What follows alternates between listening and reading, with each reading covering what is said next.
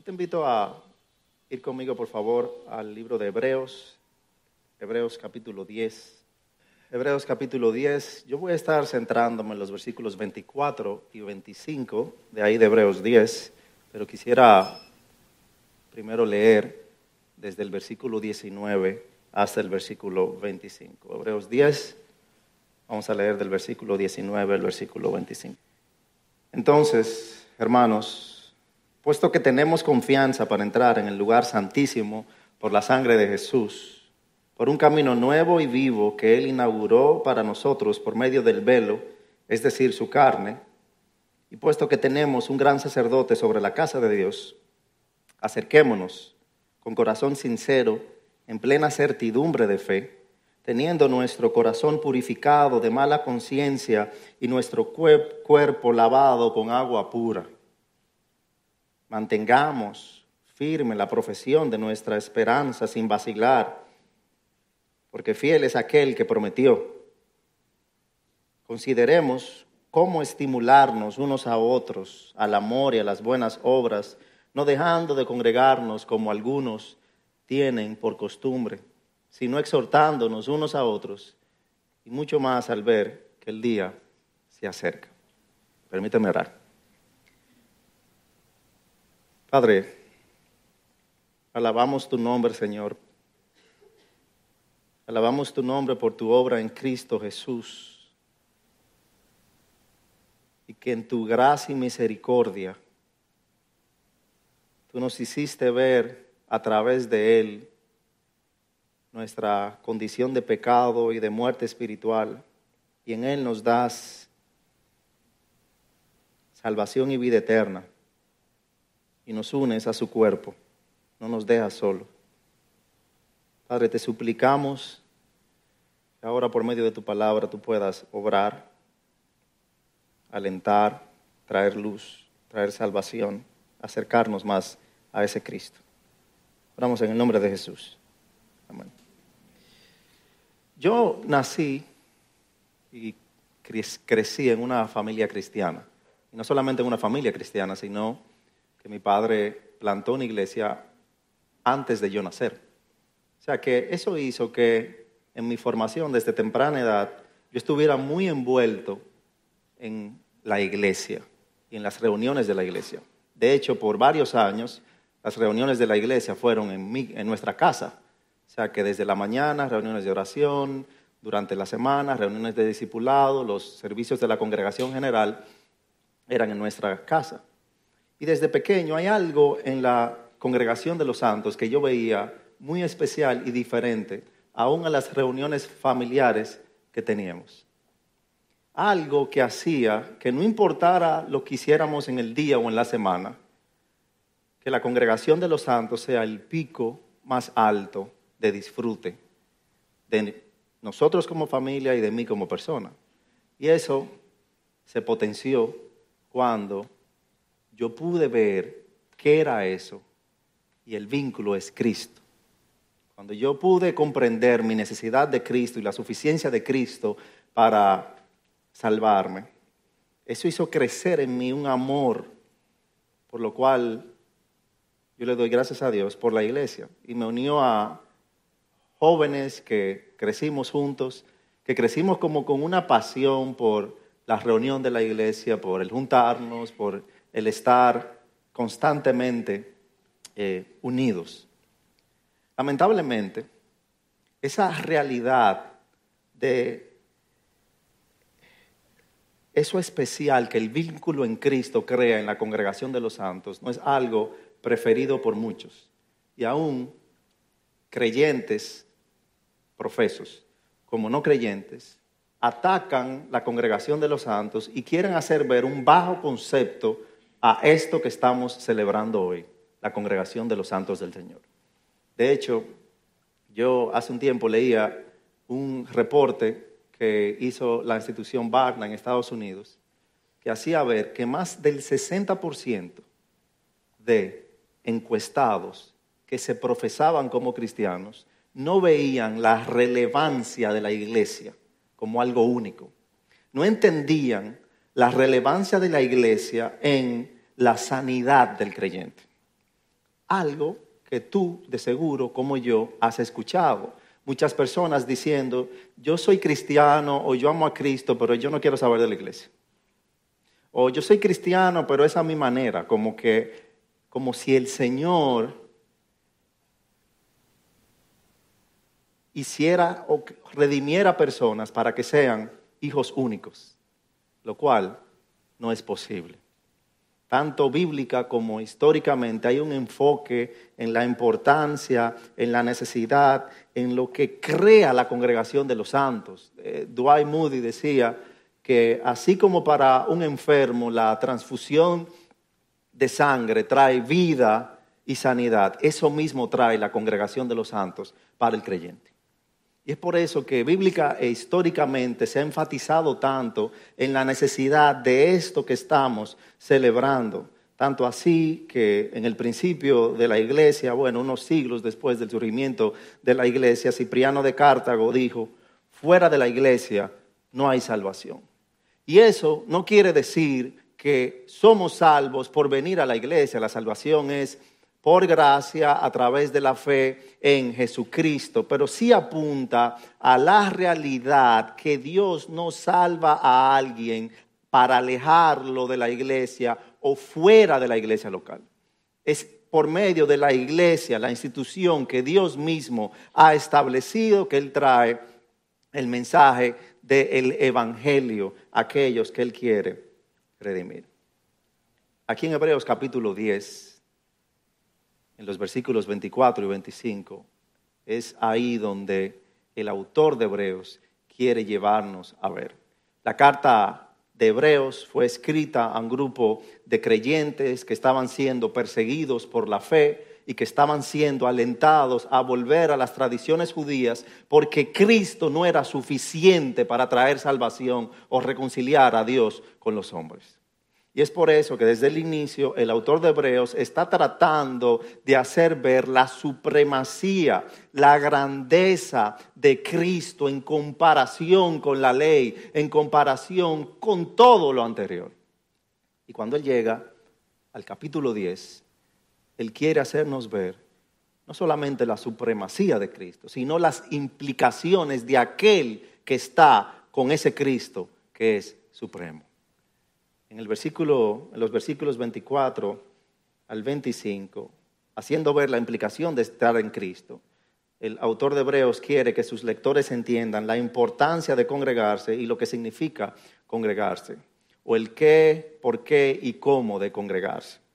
Él nos hace ver varias realidades sobre la congregación de los santos que son relevantes para nosotros hoy. Fueron tan relevantes para la iglesia que estaba siendo perseguida como para nosotros hoy, debido al bajo concepto, a la baja visión que muchos quieren tener de la iglesia de Cristo o la congregación de la iglesia de Cristo. Una, la primera de esas realidades es que la congregación de los santos es el plan y mandato de Dios para con todo creyente.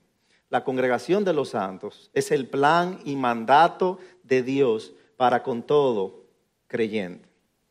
Aquí en el capítulo 10, como decía, vamos a, pasar a las implicaciones de todo lo que el autor de Hebreos venía enseñando en los primeros diez capítulos, él viene haciendo ese llamado hacia la supremacía de Cristo. Ahora él viene a hablar de cómo eso debe llevarnos a una práctica cristiana piadosa, a cómo el hecho de que Cristo es majestuoso y superior debe llevarnos a rendirnos por completo a Él. Y en los versículos 19 al 25, Él da tres exhortaciones principales, estrictamente hablando, no son mandatos, son, están en un modo subjuntivo, pero son exhortaciones que Él quiere hacernos ver, no solamente para algo, no solamente como una opción, es algo que debemos buscar. La primera exhortación se relaciona con, con Dios, está en el versículo 22, a que nos acerquemos con corazón sincero, ya que Cristo es superior, Él es supremo, acerquémonos con corazón sincero, en plena certidumbre de fe. Luego, eh, la segunda exhortación que él da se relaciona con uno mismo en el versículo 23, donde él dice, mantengamos firme la profesión de nuestra fe. Y la tercera exhortación, que es la que estaremos viendo, él nos lleva a considerar en el versículo 24, a considerar unos a otros para estimularnos al amor y a las buenas obras y a no dejar de congregarnos. Ahora, ¿por qué el autor de Hebreos nos lleva ahí. Porque ese es el plan de Dios para con su iglesia, para con los suyos, para con sus redimidos. Dios no solamente salva al pecador, sino que Dios salva a pecadores y los une a su iglesia. De nuevo, Él no hace hijos únicos. Eso lo podemos ver en todo el libro de Hechos, pero lo podemos ver desde el inicio de la iglesia primitiva, cuando los discípulos estaban esperando la llegada del el Espíritu Santo, como Jesús les había prometido. Cuando ellos, me imagino que estaban un poco ansiosos, esperando porque su maestro había ascendido a los cielos, que viene el Espíritu Santo, como se nos registra en Hechos capítulo 2, se nos dice en Hechos capítulo 2, versículo 42, lo siguiente. Y se dedicaban continuamente a la enseñanza de los apóstoles, a la comunión, al partimiento del pan y a la oración. Sobrevino temor a cada persona y muchos prodigios y señales se hacían por los apóstoles. Todos los que habían creído estaban juntos y tenían todas las cosas en común, vendían todas sus propiedades y sus bienes y los compartían con todos según la necesidad de cada uno. Día tras día continuaban unánimes en el templo y partiendo el pan en los hogares. Comían juntos con alegría y sencillez de corazón, alabando a Dios y hallando favor con todo el pueblo. Y el Señor añadía cada día al número de ellos los que iban siendo salvos. O sea que hay una relación directa entre la salvación que Dios trae y la unión con la iglesia local. Fíjate que el Señor no agregó personas a la iglesia sin salvarlas. Él las salva y las agrega a la iglesia. Nota que Dios no salvó a personas y las dejó solas. Él las salva y las añade a la iglesia. Él salvó personas y las agregó a la iglesia. Y a su vez esas personas que eran salvas se entregaban por completo a las reuniones del cuerpo de Cristo. Hay un cambio que se nota en todo el libro de Hechos de aquellos que habían abrazado a Jesucristo como su Señor y Salvador, que abrazaban aquello por lo cual Jesús dio su vida, su iglesia. Esta unión orgánica de salvación personal y membresía de la iglesia es el patrón inmutable de todo el Nuevo Testamento.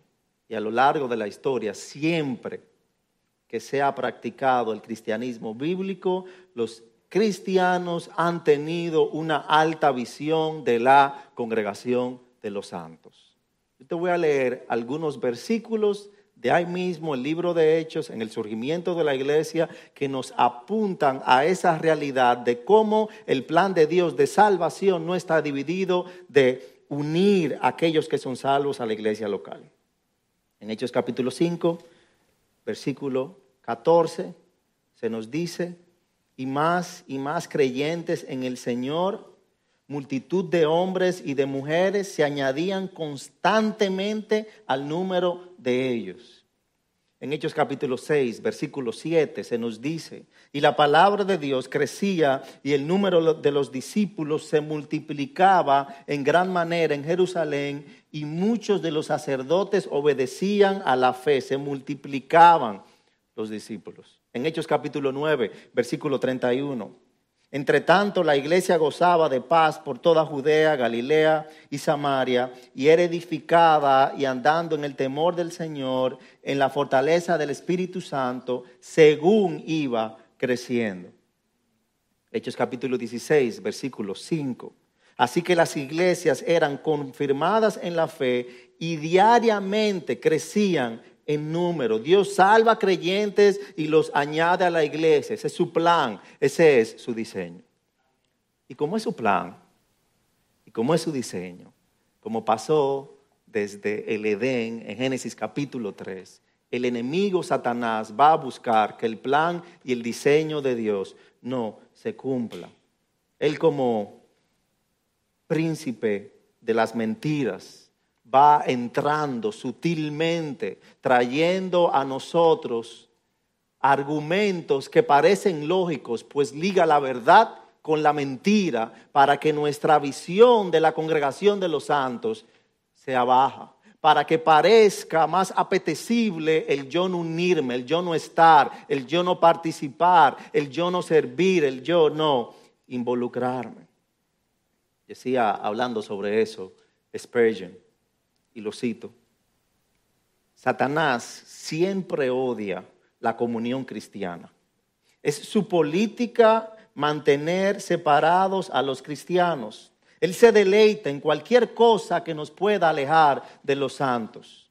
Él le da mucha más importancia, oye esto, Él le da a Satanás mucha más importancia a la confraternidad piadosa que nosotros mismos, dado que la unión hace la fuerza. Por lo que Él hace que todo, Él hace todo lo posible para promover que estemos separados, solos. El texto aquí en Hebreos 10 es enfático en contra a la abstinencia o la negligencia de no congregarse. Esto es algo que pasaba en la iglesia primitiva y que pasa hoy el texto es bien claro en el versículo 25, no dejando de congregarnos como algunos tienen por costumbre. Al parecer algunos hermanos de la comunidad a la cual este libro, esta carta es enviada, eh, estaban renunciando al reunirse. Era una costumbre para ellos faltar. Y no estaban hablando de faltar una o dos veces. Era constante constantemente que ellos faltaban. Por lo que el autor de Hebreos, inspirado por el Espíritu Santo, quiere hacerles ver, no dejen de congregarse como algunos tienen por costumbre. Y fíjate que las causas que podían tener, siendo un poco empáticos, eran, eran, se podían ver como válidas, pues estaban siendo perseguidos por tener su fe en Jesucristo. Estaban siendo alejados, rechazados por sus familiares y perseguidos por el Estado por profesar a Cristo. Pero la visión de Dios para con la congregación de los santos es tan alta que aún en circunstancias de peligro les está diciendo, no dejen de congregarse. Hermano, es fácil el hacer una costumbre, el faltar a la iglesia, porque nuestra tendencia mayor no suele ser qué tanto puedo obedecer la palabra de Dios, sino qué tanto puedo hacer o alejarme de la palabra de Dios sin desobedecerla por completo. Mi tendencia no suele ser qué tanto puedo estar en la congregación de los santos, qué tanto puede participar, es qué tanto puedo dejar de hacer, pero calmando mi conciencia para pensar que estoy activo. Y así faltas un domingo, faltas al grupo pequeño, luego empiezan a aparecer cosas que puedo hacer que parecen más llamativas, que ese es el día de descanso, que ese es el día para compartir con la familia, que ese es el día para llevar al niño a la actividad deportiva, que ese es el día para irnos. Y se vuelve una costumbre constante que ya eh, es la norma y no la excepción. Me gusta mucho dos cosas que dice un comentarista que nos ayudan a evaluar si yo estoy teniendo un concepto bajo de la congregación de los santos. Él apunta a dos cosas. Número uno, si faltas a la iglesia sin hacer falta en la iglesia. Si faltas a la iglesia sin hacer falta en la iglesia. O sea que ya los hermanos están acostumbrados ¿Y dónde está tal hermano? ¿Dónde está tal familia? Ah, no, es que ellos son, ellos suelen faltar mucho, tienen muchas, eh, eh, eh, viajan mucho al interior y, ya, la iglesia se acostumbró. No es, no es, es una costumbre que no estés. Si esa es mi condición, yo tengo que evaluarme. Porque si es así, yo estoy siendo desobediente a un mandato de Dios. Lo otro que señala es, si faltas a la iglesia sin que te haga falta la iglesia. Si ya para mí parece más cómodo y más apetecible el quedarme en mi casa dormido, el irme al parque, el irme a la piscina o irme al club o al hotel, o si eso es más apetecible para mí, yo tengo que tener mucho cuidado, porque entonces eso demuestra que mi visión está siendo baja de la congregación de los santos. Y no quiero sonar legalista, pero de nuevo, la iglesia de Cristo fue la cual, por la cual Él no estimó su posición como igual a Dios, como cosa que aferrarse, y se hizo hombre y murió en la cruz para redimir a su iglesia. Si Él hizo eso, si Él hizo eso, cuando yo salgo de viaje, por ejemplo, mira, yo puedo estar en el mejor hotel, en la mejor ciudad, pero si no estoy con mi familia, me hace falta mi familia.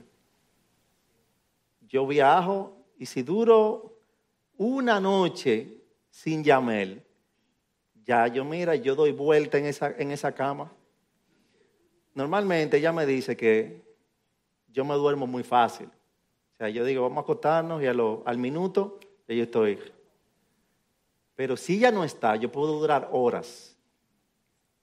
Y aún si estoy con la familia, yo puedo estar en un hotel, puedo estar, uno como que, uno se divierte, le gusta, pero ya llega un momento que a uno le hace falta su casa, es lo normal. Lo contrario sería lo extraño. Y no solamente eso, cuando yo salgo de mi casa, que me voy solo, yo le hago falta a mi familia. Mi familia me extraña, queremos que tú vuelvas. Eso es lo normal. Lo contrario sería lo extraño. Eso mismo pasa aquí, en la iglesia. Eso mismo pasa porque somos la familia de Dios. Y yo tengo que saber, mi hermano, que si ese es el plan y diseño de Dios para ese es el plan y diseño de Dios. Yo no tengo la libertad de cambiar el plan y diseño de Dios. Yo creo que los cristianos nos tomamos muy a la ligera el cambiar cosas que el Señor ha dicho, ha diseñado, porque yo sé que aquí no pasa. Esta iglesia es perfecta. Estoy hablando de otras iglesias. Esta iglesia es perfecta. Pero mis hermanos, yo he escuchado argumentos teológicos, pero que ni Calvino ni Lutero de personas hablando. No, porque mira, por esto yo entiendo y te dan una explicación y al final se te vuelven que la iglesia tiene que ser como hechos, que era en la casa. Eh, lo cual hace ver que no solamente qué tan bajo es nuestro concepto de lo que Dios dice, sino de la palabra de Dios y de Dios mismo. Yo no tengo la libertad de cambiar lo que Dios ha diseñado. Y cuando yo intento cambiarlo, lo que yo le estoy diciendo a Dios, yo sé que tú hiciste esto, yo sé que tú planificaste eso, pero mi plan es mejor yo lo voy a hacer de esa manera. O sea que lo primero que yo tengo que entender que la congregación de los santos es el plan y diseño de Dios. Ahora puede que tú estés aquí y digas, bueno, yo estoy bien, yo vengo, yo voy a mi grupo pequeño, yo vengo los domingos, eh, yo voy a cada reunión, yo estoy atento a cuando hay reunión y ahí yo voy, yo siempre estoy. Pero no solamente se nos dice que es el plan y mandato de Dios para con todo creyente. Ahora, en ese plan y mandato, Dios no solamente diseñó que estemos, sino que diseñó que participemos, que participemos. Lo cual nos lleva a un segundo punto y es que la congregación de los santos involucra tu participación. El versículo 25 no es solamente una exhortación adicional, sino que nos da una frase en modo verbal gerundio que nos lleva a cómo debemos hacer algo. O sea que no, aquí nos va a hablar de cómo debemos congregarnos, de, cómo debemos reunirnos. Y él utiliza varias frases aquí que nos hacen ver la seriedad con la cual yo debo tomar mi participación en la congregación de los santos. Él dice, considerar, lo cual significa que es algo que yo debo pensar, que yo debo analizar o no sucederá. Pensar en ello significa que tienes que dejar de centrarte en ti mismo y debes ser intencional en pensar cómo yo voy a estimular, porque hacia ahí manda, y vamos a hablar de eso más adelante en el versículo 24, cómo yo voy a estimular a mi hermano y a mi hermana al amor y a las buenas obras, cómo yo voy a hacer para no solamente estar, sino para también participar participar. ¿Qué necesito hacer para ayudar a mis hermanos? No solamente se trata de mí, sino que se trata del cuerpo de Cristo. Y habla ahí mismo en el versículo 24 de estimular, que es una palabra un poco inusual aquí. Eh, normalmente se usa en una connotación negativa en el Nuevo Testamento porque habla de provocar, cuando normalmente se utiliza la palabra provocar, se habla para provocar hacia algo malo, pero está hablando de provocar, de estimular a alguien para algo bueno.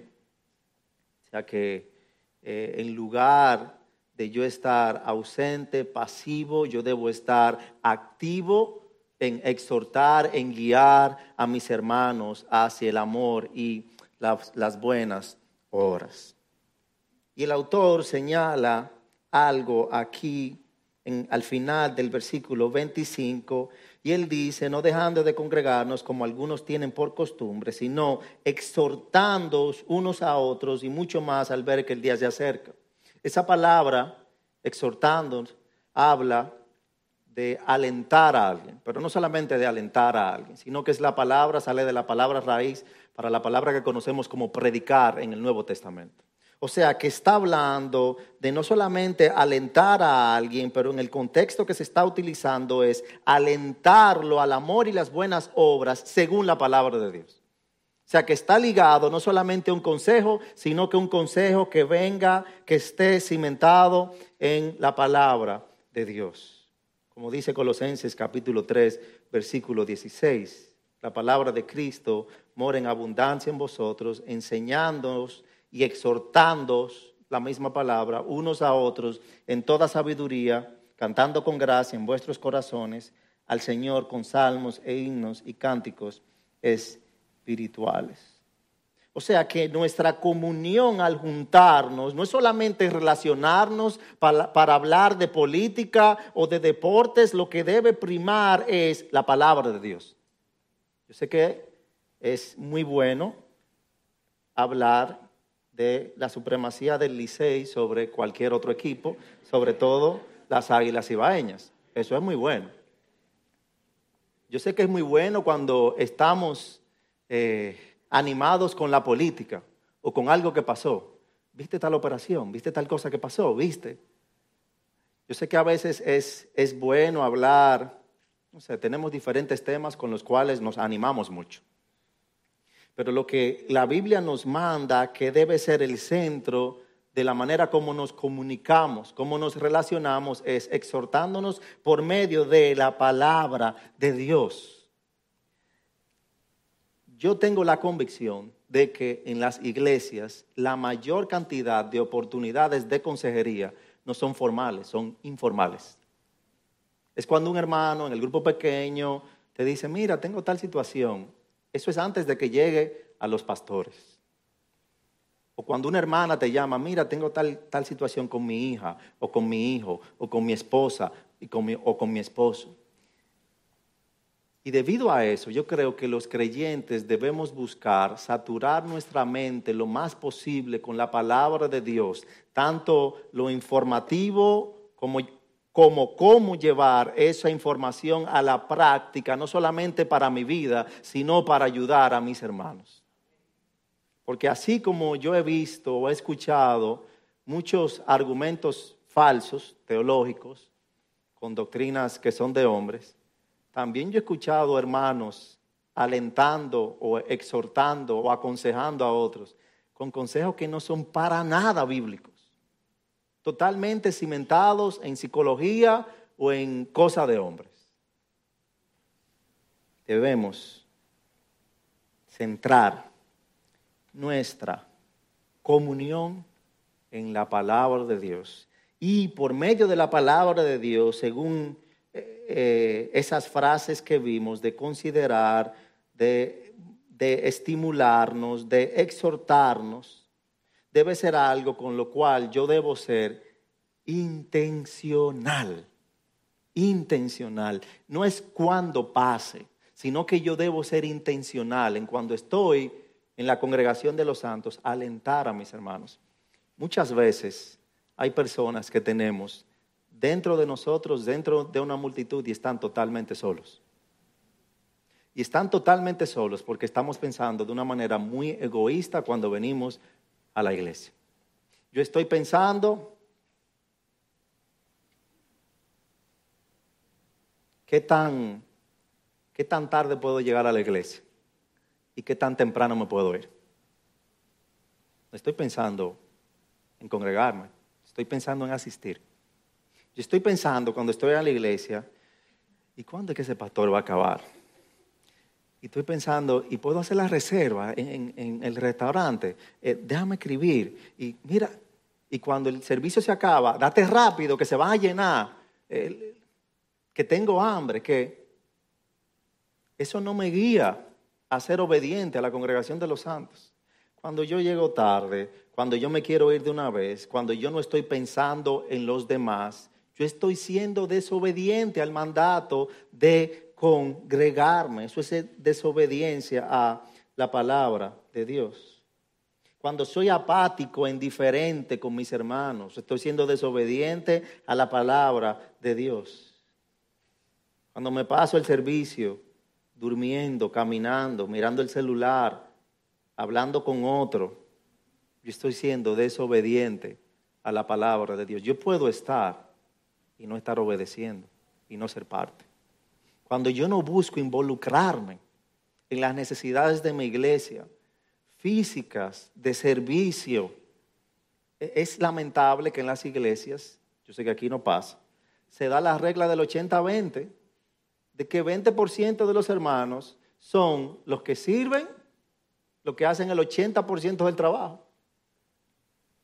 20%.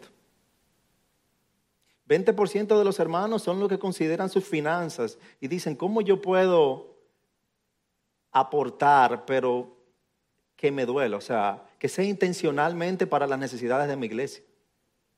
Yo prediqué hace dos domingos, duré dos domingos predicando en la generosidad de los santos en mi iglesia. Y yo leía un reporte que tiró una institución que dice que la mayoría de los identificados como cristianos dan entre un 1 y 2% de sus ingresos para el reino de Dios. Por diferentes excusas que se ponen.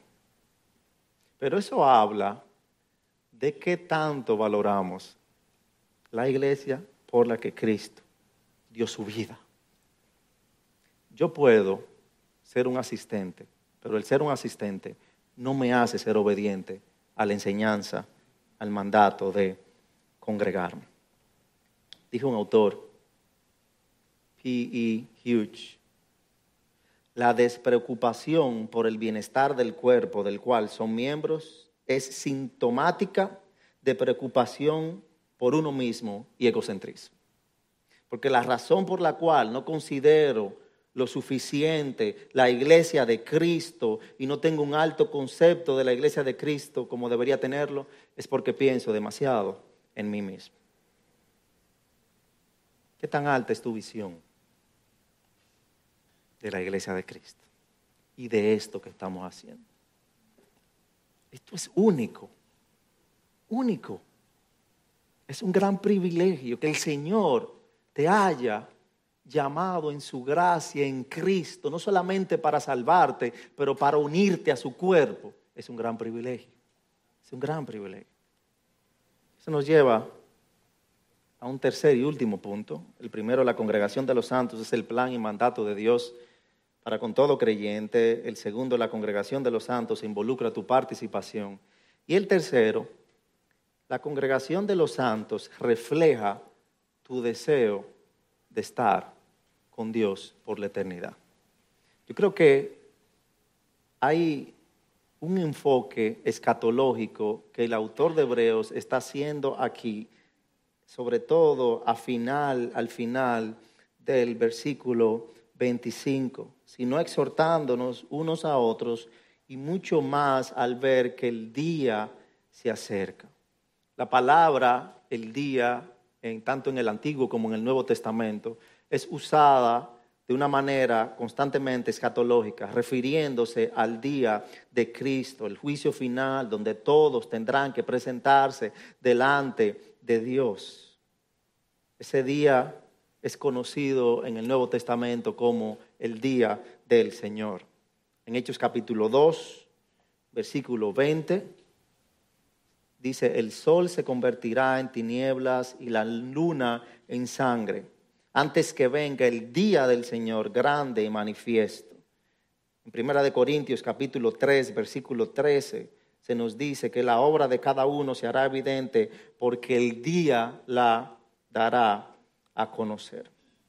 En ese día pasaremos a la eternidad, algo que muchos anhelamos, algo que tal vez fue lo que te hizo buscar una iglesia donde congregarte. No solamente anhelando la eternidad, sino con miedo o temor por eso que la Biblia enseña sobre el infierno, de que en ese día algunos irán a la eternidad con Dios y otros irán hacia, hacia el infierno por la eternidad. Ahora, quiero preguntar, ¿Qué haremos en la eternidad? En el libro de Apocalipsis se nos detalla la visión de Juan de lo que aquellos que estén en el cielo estarán haciendo. Normalmente solemos pensar en el cielo por las calles de oro, el mar de cristal, no va a haber enfermedad, no va a haber tal cosa.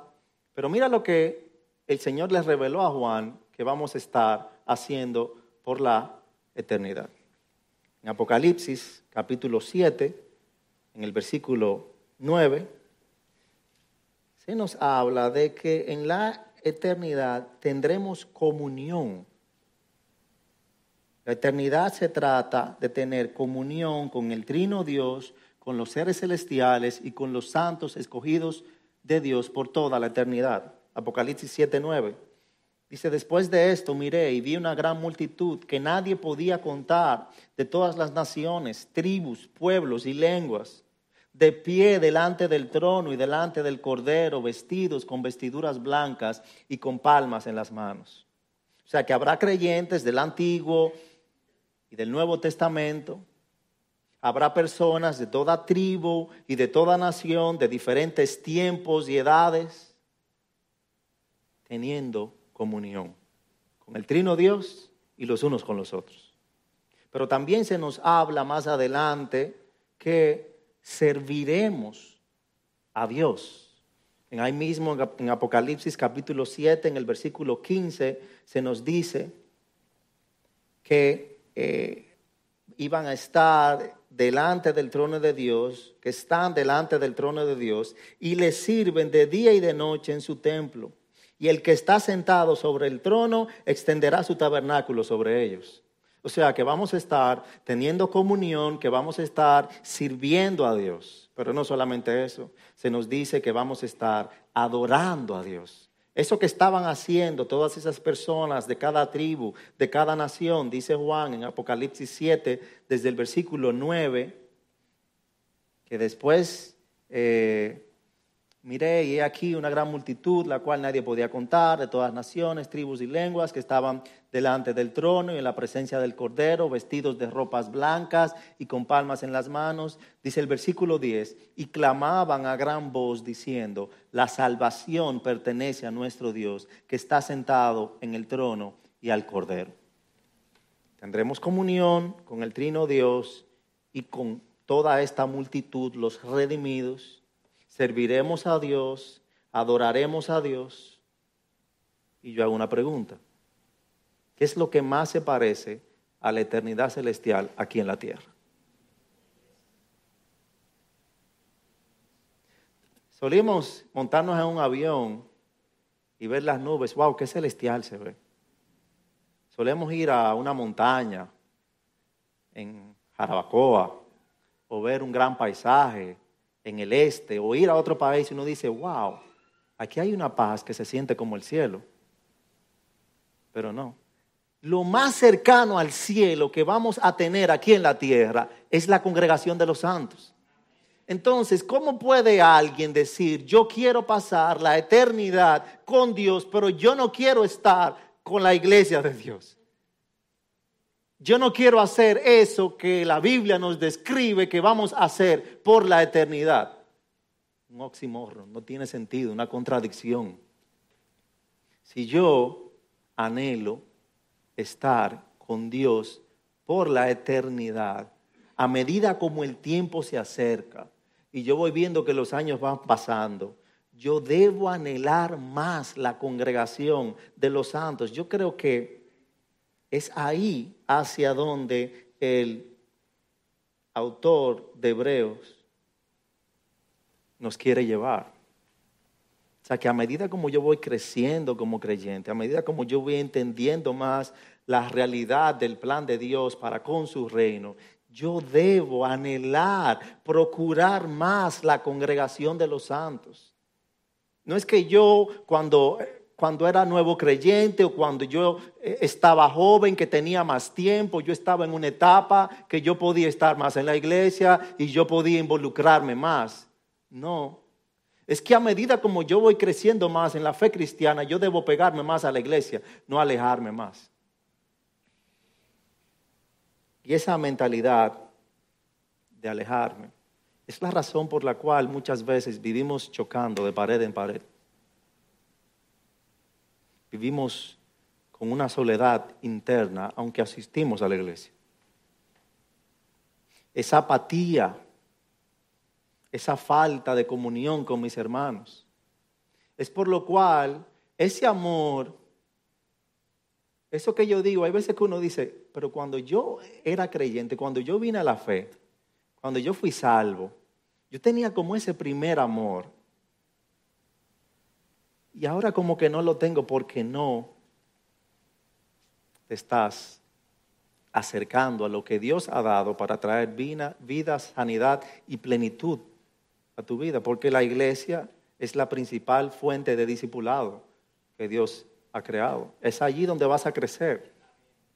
Yo sé y yo valoro mucho los ministerios para eclesiásticos. Yo creo que hay muchos ministerios para eclesiásticos que son de ayuda a la fe y al crecimiento de uno como creyente, pero ningún ministerio para eclesiástico puede ocupar el lugar de tu congregación, de tu iglesia local. Vivimos en una época sumamente interesante, somos sumamente privilegiados para yo escuchar un sermón, yo ahora mismo yo puedo entrar y ver qué está predicando Sugel en IBCJ. Mi papá le encantaba Sugel. Yo recuerdo que en ese tiempo que no había internet, mi papá se tenía que ir o a IBCJ que grababan los cassettes, había un ministerio, tal vez alguno de ustedes ayudaba en eso, o a la librería Dele que vendía esos cassettes blancos. Yo los recuerdo. Y había que esperar, porque si estaba dando una serie en Colosenses, eh, él le gustaba como esperar la serie completa. Y si quería escuchar el sermón del domingo, eso no era de que, el siguiente domingo, no. Era sumamente difícil para escuchar a MacArthur. Yo sé que IBCJ, por ejemplo, inició en los años finales de los años 80, yo creo, un ministerio para traducir ellos mismos los sermones de John MacArthur. Era algo sumamente complicado. Ahora no. Ahora tú vienes aquí y de nada ya tú escuchaste un sermón de una iglesia. Y eso es un gran privilegio. Pero, por más bueno que sea otro pastor, otro predicador, no puede ocupar el lugar de tu iglesia local. yo me quedo en mi casa y yo voy a escuchar la IBCJ o la IBI o tal, eso puede ser algo esporádico, pero no puede ser la norma. No puede ser la norma. ¿Qué puedo hacer si realmente el Señor ha confrontado mi vida y has visto, wow, tal vez mi visión de la iglesia local no es tan alta como debería de ser? ¿Qué puedo hacer? Tú debes de crecer en afección a Cristo, porque tú no vas a amar más a Cristo, a la iglesia, de lo que amas a Cristo. Tú debes crecer en afección, en amor, en obediencia, en apreciación de tu Salvador. Cristo es la piedra angular, el punto que mantiene unidos los fundamentos. Tú sacas a la, piedra angular y toda la iglesia se desmorona. A medida como vas creciendo en tu conocimiento y amor por Cristo, irás creciendo en amor por la iglesia de Cristo. Empieza a leer el Evangelio de Juan. Primera de Juan nos ayuda a ver eso. Habla con tus pastores, con tus hermanos. Yo he descubierto esto. O sea que lo primero es eso. Lo segundo, busca involucrarte intencionalmente. Involucrarme activamente en mi iglesia local, no solamente eh, sentirme bien con que vine, me senté y, ya me voy. No, yo quiero ser intencional. Pastor, ¿cómo yo puedo ayudar? ¿Cómo puedo ser útil? El Señor no salva a las personas y las deja fuera de la iglesia, sino que las une a la iglesia, pero también Él en su gracia y misericordia nos dota para que seamos útiles dentro de esa iglesia. No solamente que te une para que asistas y veas, sino que te une para que puedas participar. Ya sea tu condición, asegúrate de ser intencional. Asegúrate de ser intencional. Crece en tu afección y tu amor por Cristo e involúcrate intencionalmente para estimular, estimularnos unos a otros al amor y a las buenas obras. Asegúrate de ser intencional al congregarte y obediente en a lo que Dios nos ha mostrado de la importancia de congregarnos.